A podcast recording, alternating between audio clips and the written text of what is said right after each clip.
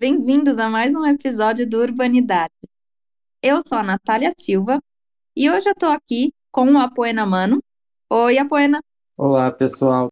E a gente recebe a Juliana Farias, que já esteve aqui conosco, está voltando para mais um episódio. Oi, Ju, tudo bem? Tudo bom, gente? Tudo bom, Natália, Poena? E a gente recebe junto com a Juliana a Gisele Martins. Tudo bem, Gisele? Olá, boa tarde, bom dia, boa noite.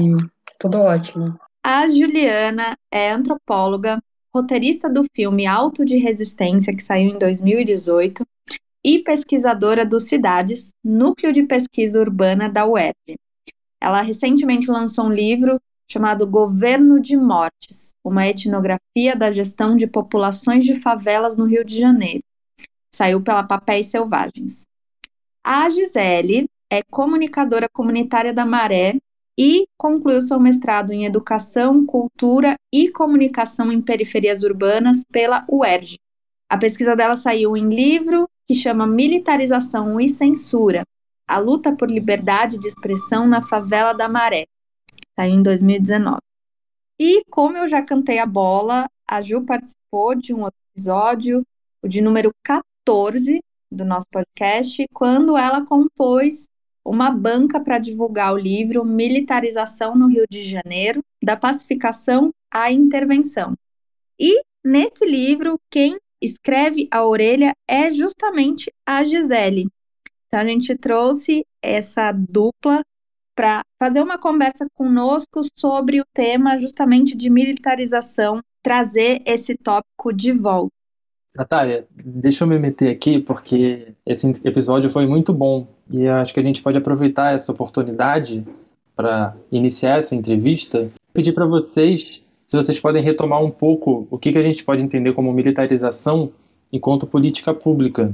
E além disso, falar um pouco para a gente de que forma essa militarização afeta a vida de pessoas em territórios como favelas e periferias. O tema da militarização é um tema que nós, enquanto movimentos de favelas, de mães e familiares, vem pautando, né?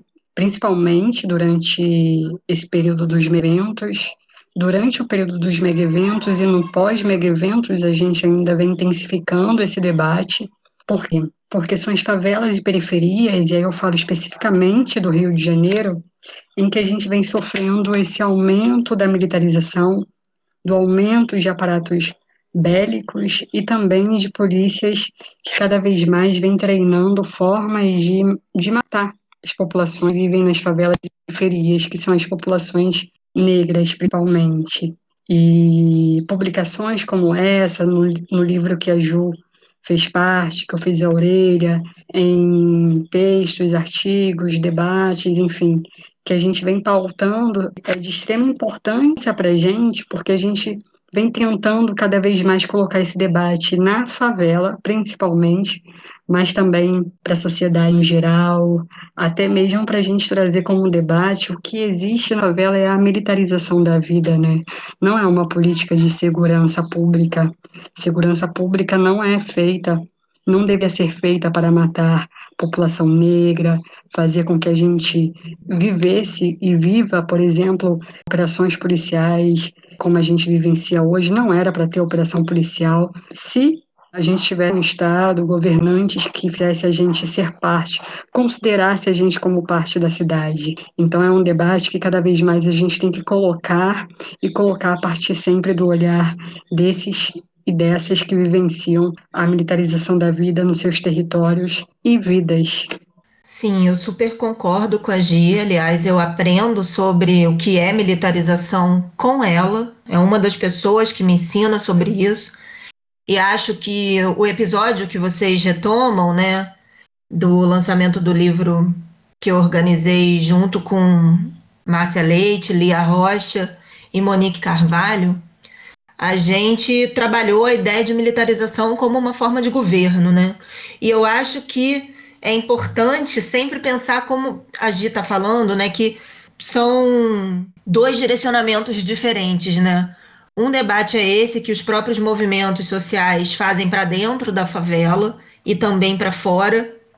E eu acho que um trabalho, enquanto pesquisadora desse tema, atuando academicamente em relação a esse assunto, o que a gente precisa sempre lembrar e conseguir chamar a atenção das pessoas é para uma espécie de lógica que se atualiza sempre, que enxerga pessoas negras e moradoras e moradores de favelas como inimigos que precisam ser combatidos.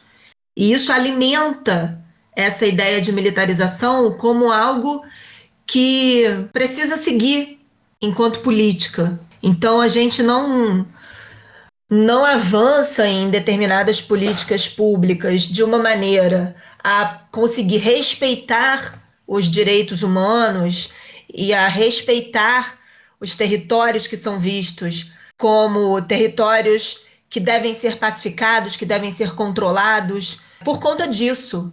Porque uma parcela da sociedade ainda acha que, de fato, aquele lugar é um lugar inimigo, aquele lugar é o lugar de onde a violência vem. E nós que estudamos esse assunto sabemos que o produtor de violência é o Estado, não é a favela. Então, acho que pensar militarização hoje, a gente tem que pensar mesmo nessa chave que, de forma muito concisa, né, o, o filósofo Achille traz com a ideia de necropolítica, que é entender uma espécie de retroalimentação entre racismo e militarização. No Brasil, essa militarização só se sustenta porque é um país muito racista. Então, faz sentido para as pessoas brancas amedrontadas, especialmente do asfalto, como a gente fala, né? Faz sentido para elas esse comportamento. Não à toa existe um apoio que cresce para as ações violentas dos braços armados do Estado, e eu acho que ao longo dessa conversa hoje a gente vai poder falar mais disso. Então, e uma das coisas que vocês trazem, que mostra a complexidade dessa conversa, é o intercâmbio entre diferentes aparatos que são usados em diferentes espaços. Juliana, você começou trabalhando no Rio de Janeiro, mas também partiu para estudar algumas dinâmicas em São Paulo. E Gisele, você também começa trabalhando na Maré, que é o seu lugar de residência, você nasceu e cresceu na Maré, é isso? Isso, sou cria da favela da Maré, como dizem os favelados, nascida e criada na favela da Maré, que é uma favela que tem na sua memória a construção da própria favela e da cidade. Sim, e aí você expande isso para falar de sistemas de apartheid, principalmente pensando na Palestina. Então, eu queria que vocês comentassem um pouco sobre o trabalho de vocês para pensar justamente essas interconexões. Gisele também traz a questão de como diferentes aparatos e tecnologias são trocados, né, vão de um lugar a outro, o papel de tecnologias israelenses aqui no Brasil. Então, eu queria que vocês explorassem um pouco, contassem para a gente como esse trânsito acontece para mim estudar hoje a militarização é um tema que até hoje eu gosto de estudar, né? Mas não foi uma vontade minha de estudar esse tema, foi por conta de conviver com isso, né? De ver tanques de guerra na porta, de ver caveirão, de ver helicóptero atirando, de perder uma casa por conta da violência estatal, de ver pessoas, jovens negros, crianças, mulheres sendo assassinadas por fazer atos, por organizar e por denunciar, escrever artigos e matérias, entrevistar mães e familiares vítimas né, da polícia estatal, da polícia, da política militarizada, que eu acabei estudando esse tema e eu sempre estudei esse tema para poder complementar as matérias, as falas em debates, ou cursos, diálogos sobre a militarização e segurança pública dentro da favela e fora dela. Acabou que esse virou um tema de pesquisa minha a partir do momento que eu vejo que durante os mega eventos, essa política de militarização ela aumenta. E acabou que eu fui procurar, e aí eu falo muito da Juliana como minha grande amiga que me orienta muito nesse tema, sempre me orientou. Eu acabei procurando saber de onde vinha esses aparatos bélicos, né? Então, a partir da vivência, eu fui buscar entender, mas tudo era muito local. Antes do, dos palestinos me convidarem a ir à Palestina, eu tinha um debate muito local, porque eu achava, e aí eu falo enquanto moradora de favela, porque é um impacto enorme a militarização, é, o barulho do helicóptero, tanques de guerra na porta, enfim, casas sendo invadidas, esse impacto é tão grande que acaba fazendo com que a gente não enxergue outras lutas, outros gritos, outras formas de resistência. E eu e não me cabia tempo de, de procurar entender que essa também é uma política militarizada em todo o sul global. Todo o sul global vivencia isso. A América Latina inteira sofre com o aumento da migração principalmente nas últimas décadas. Assim como o Oriente Médio, né, o que eu via na televisão quando era criança, os países lá sendo massacrados e que a mídia colocava como uma guerra, hoje eu paro para pensar que é a mesma coisa que a gente vivencia nas favelas. Então, fui convidada em 2017 a ir à Palestina e quando chego lá eu falo, meu Deus, é a mesma coisa que a gente vivencia nas favelas do Rio de Janeiro. Enfim, é... só que lá é tudo muito mais visível, né? Aqui a gente vive numa falsa democracia que finge que não existe uma cidade separada.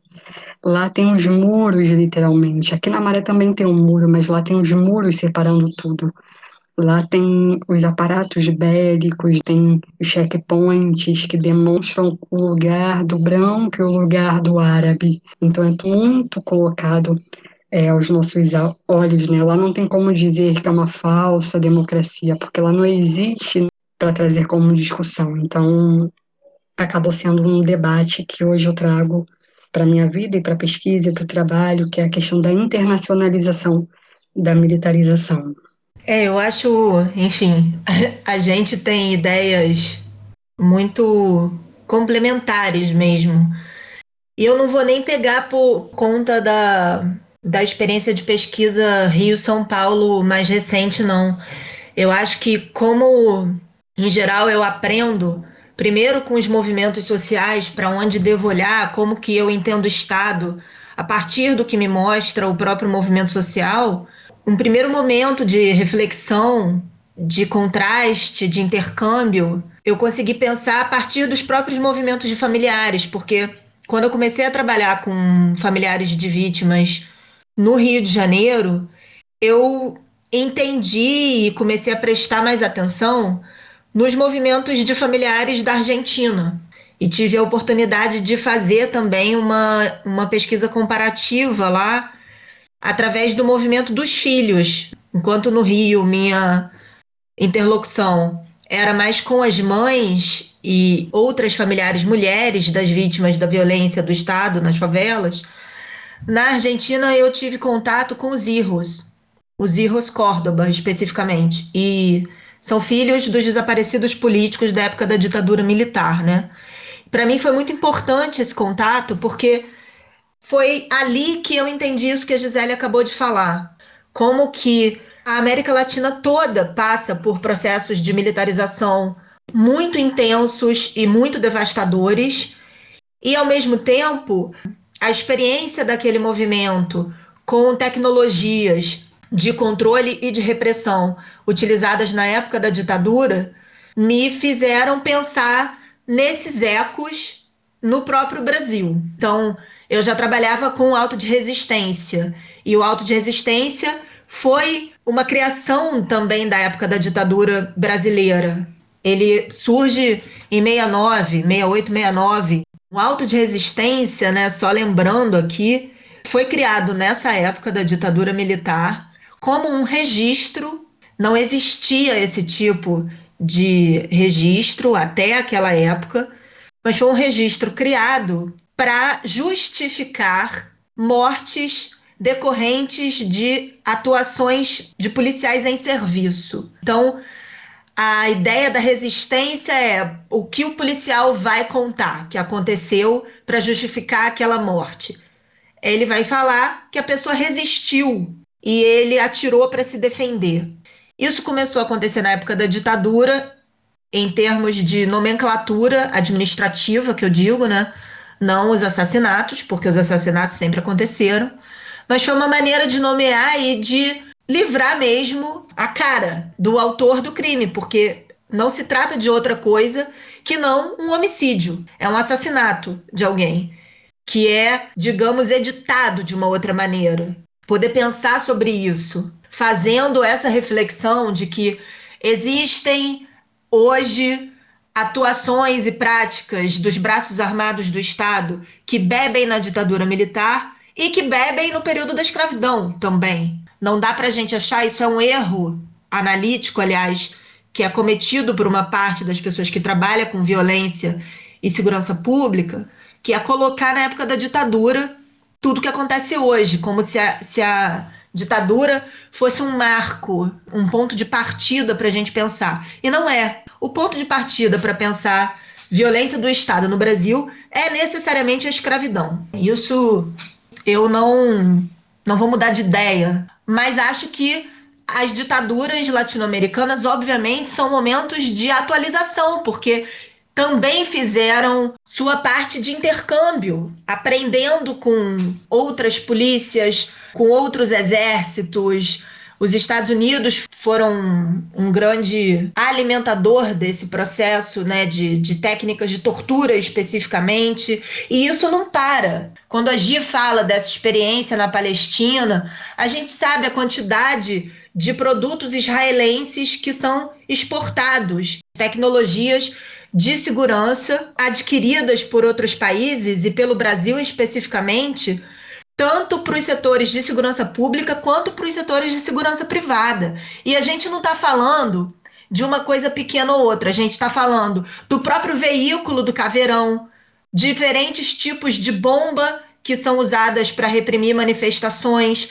a gente está falando dos drones. Então, é um conjunto muito vasto dessas tecnologias de controle, de repressão, que funcionam enquanto a linha de frente né, dessa militarização que, que segue em curso no Brasil. Obrigado, gente. E acho que justamente por falar nessa militarização que segue em curso, eu queria deixar um registro aqui antes da gente, antes da próxima pergunta que eu vou colocar para vocês, que em junho de 2020, o Supremo Tribunal Federal suspendeu as chamadas operações policiais em favelas do Rio de Janeiro por causa da pandemia de Covid-19 que a gente está vivendo. A partir da chamada Arguição de Descumprimento de Preceito Fundamental 635, que ficou mais popularizada como a DPF das favelas, essas operações policiais só seriam autorizadas em ações em hipóteses absolutamente excepcionais. E daí a gente corta para no dia 6 de maio de 2021, uma operação policial baseada numa suposta inteligência que acabou com 28 mortes na favela do Jacarezinho, na zona norte do Rio de Janeiro. E aqui eu deixo uma questão para vocês. Como vocês interpretam o acontecimento de uma chacina policial durante a pandemia? Primeiro, colocar que o que ocorreu no Jacarezinho é uma regra, né? Inclusive o tema da pandemia, eu acho que os governantes, acho não tenho certeza, que eles a pandemia até mesmo como uma oportunidade dessa população empobrecida, moradoras de favelas e periferias do Rio de Janeiro, morrerem, morrerem de Covid, de tiro, de fome. E uma operação como essa que ocorreu no vizinho, que na verdade foi um massacre, como uma chacina vingança por conta do mínimo avanço, e que é um avanço histórico para a gente, que a gente teve no ano passado, com a DPF das favelas. Um avanço, uma pequena vitória, uma pequena vitória na luta. Só que, como a gente falou alguns minutos atrás, esse Estado brasileiro tem o extermínio da população pobre, o massacre, o terrorismo às favelas e periferias como uma regra. Então, Uma chacina como essa, considerada uma das mais letais do Rio, é como um recado para a gente. Movimentos de mães, familiares, de favelas, pesquisadores que trabalham esse tema e também lutam, né? Porque não tem como você só pesquisar esse tema, você acaba entrando nessa luta como um recado para a gente não tentar avançar. Aqui no Rio de Janeiro, quem opta pelo enfrentamento são os narcotraficantes e os milicianos. É, nós, da polícia, somos pela defesa da vida. Defesa da vida do morador, defesa da vida do policial e, última análise, também a defesa da vida do traficante. Só que ele escolhe o enfrentamento e nós não temos alternativa, não temos outra saída senão neutralizar na forma da lei. E diante disso, a gente continua perdendo vidas, né? No avanço, no avanço de lutas, a gente continua perdendo vidas. O que ocorreu no Jacarezinho foi um massacre. E um massacre televisionado por uma mídia comercial que entregava onde as pessoas estavam. Se a gente vivesse, de fato, um país democrático e que tivesse a democratização da comunicação, porque também não dá para chamar nosso país de democrático se a gente ainda hoje não teve a democratização da comunicação nesse país, esse dito jornalismo e suas empresas seriam caçadas, responsabilizadas. Mas nem isso. A gente tem um jornalismo que faz o papel de polícia, a gente tem um jornal que faz o papel de polícia, a gente tem uma sociedade que também faz o papel de polícia quando atacam a gente movimentos e jornalistas antirracistas e contra a militarização, intitulando a gente de vários adjetivos horríveis. Enfim, a gente tem toda uma sociedade aplaudindo esses 29 assassinatos. É, a gente tem toda uma sociedade hoje agradecendo aos governadores por isso. A gente se vê num beco sem saída e acaba que essa mesma população sendo massacrada na favela de tantas formas, não vê saída e começa a ocupar as ruas em protesto. Então, é nesse beco sem saída que o Estado quer colocar a gente todos porque é um objeto político a matança e o genocídio da população negra das diferentes formas, na saúde, na fome, na falta de auxílio emergencial, na chacina, nos aparatos bélicos, no terrorismo, que é ter um helicóptero sobrevoando o céu da favela, o barulho já é enlouquecedor. Enfim, terrorismo de Estado, é um Estado terrorista brasileiro. É, eu acho que essa conexão da DPF 635 com a chacina do Jacarezinho, ela é imediata. Foram muitos, assim, foram 20 dias só depois da audiência que o Faquin marcou e que escutou os movimentos de favelas, não só pesquisadores e pessoas consideradas especialistas, é, eu sempre que posso repito, são as pessoas que são diretamente atingidas por essa violência, pessoas como Gisele, que é, além de experimentar, viver, conhecer isso na própria pele, foi estudar o assunto, mas as especialistas são as mães, são as pessoas que perdem familiares e que ficam de luto por conta dessa violência do Estado. E elas foram escutadas. Os movimentos de favelas e os movimentos de familiares foram escutados no Supremo Tribunal Federal. E isso eu acho que deve ter sido recebido de uma forma muito ruim, a ponto de planejarem uma operação. É uma espécie de revide o que aconteceu no Jacarezinho. E eu acho que é muito importante a gente lembrar que foi uma operação conduzida pela Polícia Civil. Em geral, quando a gente discute militarização, as pessoas podem pensar, ah, mas a Polícia Civil é civil, né? Não é militar. Logo, não é militarizada. E isso é um equívoco também. A Polícia Civil, ela está tão armada quanto a Polícia Militar. A Polícia Civil do Rio de Janeiro é tão letal quanto a Polícia Militar. O CORE é tão letal quanto o BOP. Então não tem como olhar para esse tipo de operação e não entender que essa é uma operação para matar pessoas sim, que quando acontecem mortes, não foi um erro, não foi um treinamento mal feito, não foi um policial específico que decidiu naquele momento atirar. Eles são treinados para isso. Existe uma institucionalização dessa letalidade. Eu acho que o próprio nome da operação, que eles deram o nome de Operação Acceptis. E é uma ironia pensar que Acceptis né, tem esse prefixo conectado com exceção. E o próprio ministro Edson Fachin, quando ele publica a tutela provisória incidental, né, na medida cautelar da ADPF, que foi a partir dessa tutela provisória que se restringiram as operações a casos absolutamente excepcionais durante a pandemia do Covid-19, aí é que os movimentos e todos os operadores do direito que estão ao lado dos movimentos de favelas nesse processo questionam o que, afinal de contas, significa essa absoluta excepcionalidade. Esse questionamento justamente foi ironizado no nome da operação que se chamou Operação Accepts. Então, acho que isso é algo importante e é uma coisa que nós que estamos acompanhando esse processo em torno da DPF, vamos ficar atentas é uma das prioridades desse grupo, né, que envolve os movimentos sociais, os pesquisadores desse tema, operadores do direito que estão envolvidos. E mais uma coisa que eu queria colocar para encerrar esse, essa pergunta: no Rio de Janeiro, especificamente, uma coisa muito grave que aconteceu e que antecedeu a audiência foi o desmonte de um grupo de atuação especializada em segurança pública que existia dentro do Ministério Público do Rio de Janeiro. Enquanto órgão responsável pela fiscalização da atuação policial, por esse controle externo da atuação da polícia, o Ministério Público ele tem muitos deveres, né? Quando acontece uma chacina como essa, tem um grupo de pesquisa na UF chamado GENI, que tem feito um acompanhamento muito aproximado de todo esse processo da DPF.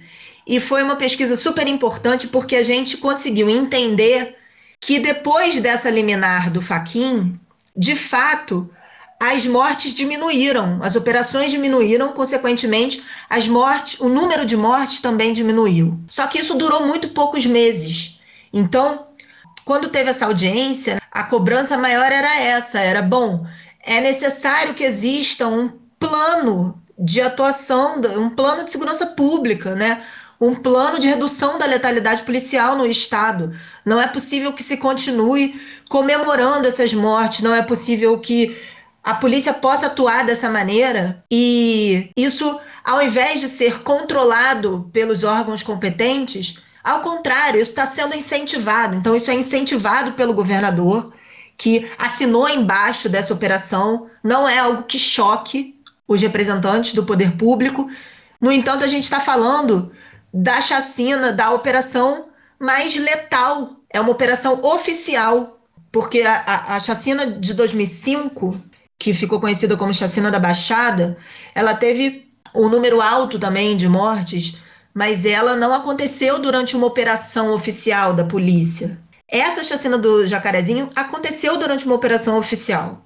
E isso é, é bárbaro, é completamente absurdo ver um governador assinando embaixo e o presidente da República também assinando embaixo, dizendo que só morreram bandidos, então tudo bem. Como se aqui fosse um país onde é permitido matar pessoas. Ah, é bandido, pode matar.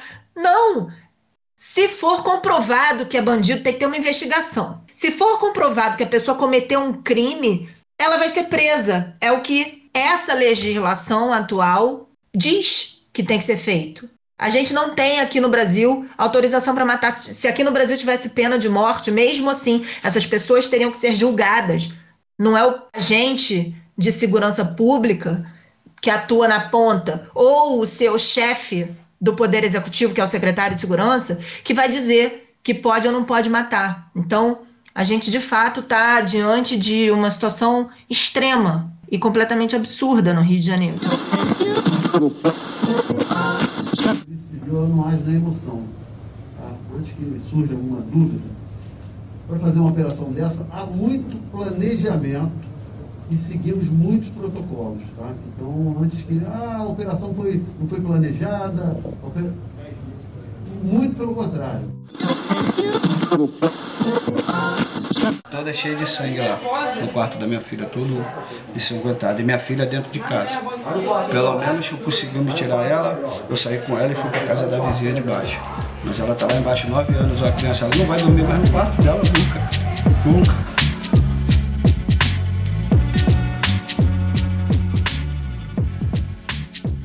Demanda dos familiares que é importante ser amplificada para quem se preocupa com esse assunto é que o Ministério Público tenha uma atuação competente diante dessas situações, que o GAESP seja reativado e que a perícia independente exista no Rio de Janeiro. Porque também não é possível a própria Polícia Civil investigar uma chacina que foi a Polícia Civil que produziu.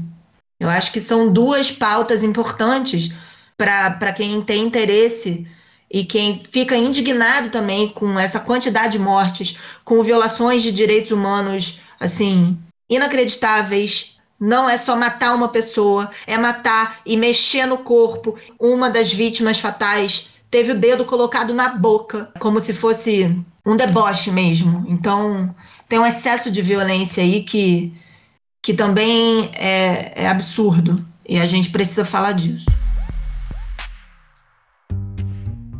Você sabia que Urbanidades é apenas uma das iniciativas do Urban Data Brasil? Para acompanhar notícias sobre o cenário urbano brasileiro e receber divulgações de atividades acadêmicas, acesse a nossa página no Facebook, Urban Data Brasil, o banco de dados bibliográfico sobre o Brasil urbano. E se você está gostando desse episódio, não se esqueça de compartilhar. O Urbanidades está em todos os agregadores de podcast. Estamos também no Instagram e no Twitter. Confira o endereço para as nossas páginas na descrição do episódio. Agora voltando para a entrevista. É, só para complementar a informação que a Juliana comentou na resposta dela, é, de acordo com dados do Instituto de Segurança Pública, de janeiro a dezembro de 2020, a Polícia do Rio de Janeiro matou 1.239 pessoas, que daria uma média de 3 pessoas por dia.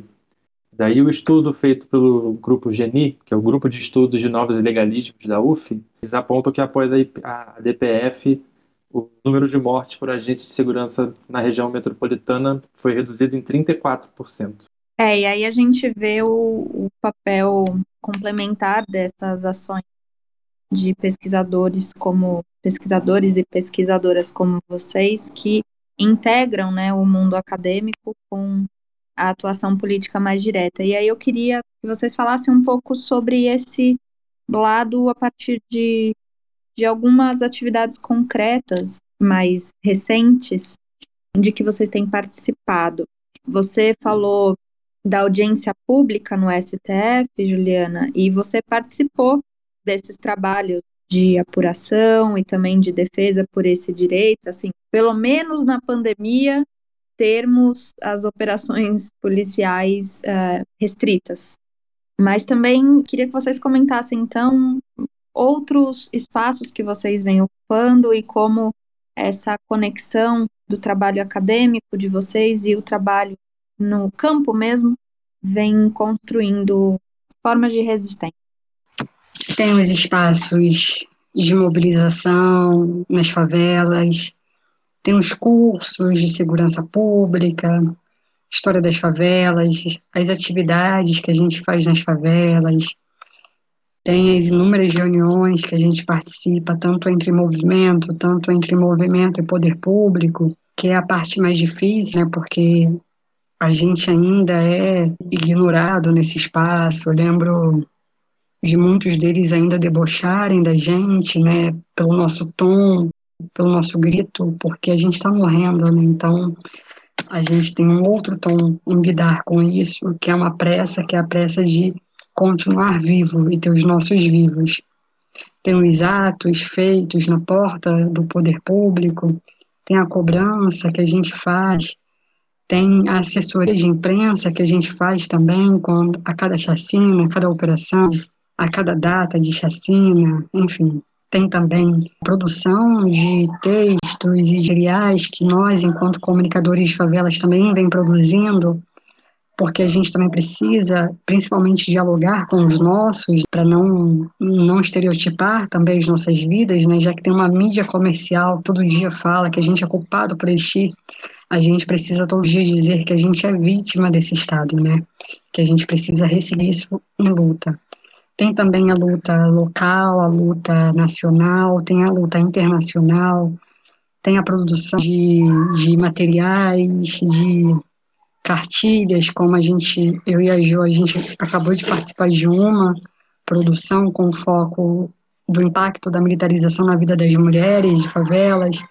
Tem os livros, tem a produção acadêmica, tem a pesquisa, tem as lives, tem a campanha do Caveirão Não, que é uma campanha que vai e volta, enquanto tiver caveirão, essa campanha vai existir, também é parte dessa denúncia, né, existe desde o primeiro caveirão que chegou no Rio de Janeiro, caveirão que veio da África do Sul, direto da apartheid da África do Sul, os novos vêm de Israel, tem a articulação internacional que a gente faz uma vez ao ano, com debates ligando o racismo, apartheid e a militarização a outros pontos do mundo, outros países, a outros povos que também estão resistindo, que é o Júlio Negro, realizado durante uma semana em julho, enfim, tem muita coisa, né? E todos os dias, todos os dias a gente está aí é, na batalha diária, hoje lidando com a questão da militarização, aí também com a pandemia, né? Então, luta pela vacina, manifesto, notas, várias coisas. É, eu acho que é muito legal poder falar disso junto com a Gia, assim, que é uma pessoa com quem eu troco há muito tempo e acho que são relações como essa que eu estabeleci com a Gisele que me permitem hoje me posicionar da maneira como eu me posiciono, porque eu acho que a primeira coisa quando a gente pensa sobre isso são tantas lutas que precisam avançar e, e, e, serem sustentadas num país tão desigual como o Brasil, mas é um perigo também pesquisadoras e pesquisadores que se consideram ou são considerados pelos outros, né, especialistas em algum assunto, acharem que eles podem protagonizar determinadas pautas. Isso é um perigo. E eu sempre tomei muito cuidado, mas eu acho que relação que eu estabeleço com os movimentos sociais é o que também me faz refletir sobre esse lugar. E aí não é que eu não possa falar sobre isso, mas eu tenho que saber como e de onde eu estou falando sobre essas questões. Se eu sou uma acadêmica branca do asfalto, eu vou falar sobre a violência que atinge a favela e a violência que é produzida pelo Estado como uma acadêmica branca do asfalto. É o que eu posso fazer, eu não vou inventar um outro lugar para falar. E aí não é estranho ver que uma parte da academia se sente ressentida, eu não sei se seria essa a palavra, mas se incomoda de alguma maneira com um reposicionamento que precisa fazer para se colocar, talvez, num lugar mais de apoiador, de bastidor. Por exemplo, a participação que eu fiz nessa audiência pública em torno da ADPF, audiência do Supremo Tribunal Federal, eu só fiz essa participação porque foi uma demanda da Rede contra a Violência, que é um movimento do Rio de Janeiro que eu sou apoiadora há muitos anos, né, desde, desde o surgimento da rede em 2004. Eu sou apoiadora desse movimento e foi uma demanda da rede, que tem um grupo grande de pesquisadoras que apoiam o movimento, de que a gente se inscrevesse, se candidatasse para falar na audiência para colocar determinados pontos. E aí não era falar pela rede, porque a rede também ia participar, enquanto amigos cure. A rede é um movimento que assina junto todos esses pedidos que foram enviados ao Supremo. Então, eu acho que é um tipo de atuação que faz a gente se orientar e saber o nosso lugar. Eu participei como pesquisadora do Cidades, que é um núcleo dentro da UERJ, de dentro da UERJ, né, que é a minha universidade de origem, então, embora eu faça parte de outros núcleos de pesquisa em outras universidades, tanto do Rio quanto de São Paulo, o Cidades é como se fosse a minha casa, de lá que eu saio, assim, que eu me lanço na vida. Então, eu participei como pesquisadora do Cidades. E eu acho que esse tipo de participação é muito importante. A gente entender que existem sim algumas formas da institucionalidade acadêmica se colocar a serviço de lutas que são lutas protagonizadas pelos movimentos sociais. Hoje eu integro também o Comitê Cidadania, Violência e Gestão Estatal da ABA, que é a Associação Brasileira de Antropologia. É um comitê bem recente. Muitas pessoas que compõem esse comitê também participaram da audiência pública, trazendo suas análises, e foi importante essa soma. É uma avaliação coletiva dos movimentos e das demais instituições que estão envolvidas na questão da ADPF, de que foi uma demonstração de como o nosso discurso, e aí nosso, eu estou falando nosso, esse bloco mais ampliado, que se posiciona contra a militarização, que se posiciona a favor da garantia da defesa dos direitos humanos, ficou muito evidente como os nossos argumentos são muito mais fortes do que as pessoas que participaram da audiência defendendo essa atuação policial da maneira como vem acontecendo. Então, isso ficou muito evidente naquele dia. Eu acho que essa troca é não só necessária, como é imprescindível. A gente que está na academia tem que ouvir quem protagoniza as lutas. Não dá para sair inventando e fazendo, achando que faz teoria e achando que faz ciência sem escutar as pessoas que são atingidas por essa violência. Né? Você não pode se considerar um especialista se você não vive aquilo e nem tem um, uma escuta atenta para essas pessoas que vivenciam isso no seu cotidiano. Então, eu acho que esse é o, o recado, talvez, desse encontro hoje, né? Como a Gisele falou, a gente tá juntas em, em diferentes frentes de ação, a gente, inclusive, escreve coisas juntas. Vai sair aí uma publicação que eu espero que também contribua para o debate sobre violências de gênero em contextos militarizados. Eu espero que eu possa continuar trabalhando dessa maneira, porque a academia também não está tão aberta ainda para esse tipo de atuação. São poucas pessoas, a gente sabe exatamente quem são as pessoas que trabalham assim, e em muitos lugares esse não é um trabalho valorizado, porque tem gente que acredita que é necessário fazer ciência neutra, quando a gente sabe que isso não existe. Não existe ciência neutra. Então, eu encerraria por aqui. Não, Juliane, é um encerramento muito rico. A gente, encaminhando para o final da nossa conversa, a gente só tem a agradecer a vocês pelo tempo de conversar com a gente, por toda essa riqueza da pesquisa que vocês trazem. Então, Juliana, Super obrigada, Gisele. A gente agradece muito a presença de vocês aqui. A Poena, obrigada por compor a mesa aqui comigo. E até o próximo episódio.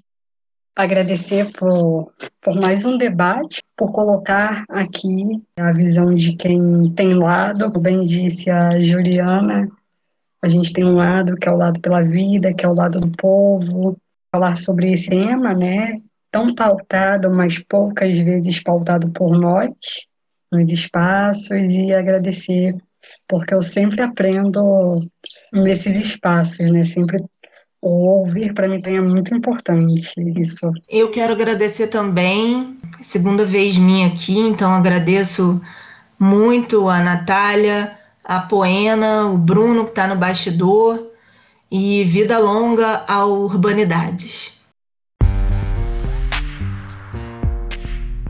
Esse episódio foi editado por Bruno Vieira Borges. Urbanidades é produzido pelo Urbandata Brasil, banco de dados bibliográficos sobre o Brasil urbano. O Urbandata está vinculado ao Centro de Estudos da Metrópole e está sediado no Departamento de Sociologia da Universidade de São Paulo. Urbanidades é feito por bolsistas e associados, sob coordenação da professora Bianca Freire Medeiros. Visite a página do Urbanidades no Instagram e a página do Urbandata no Facebook.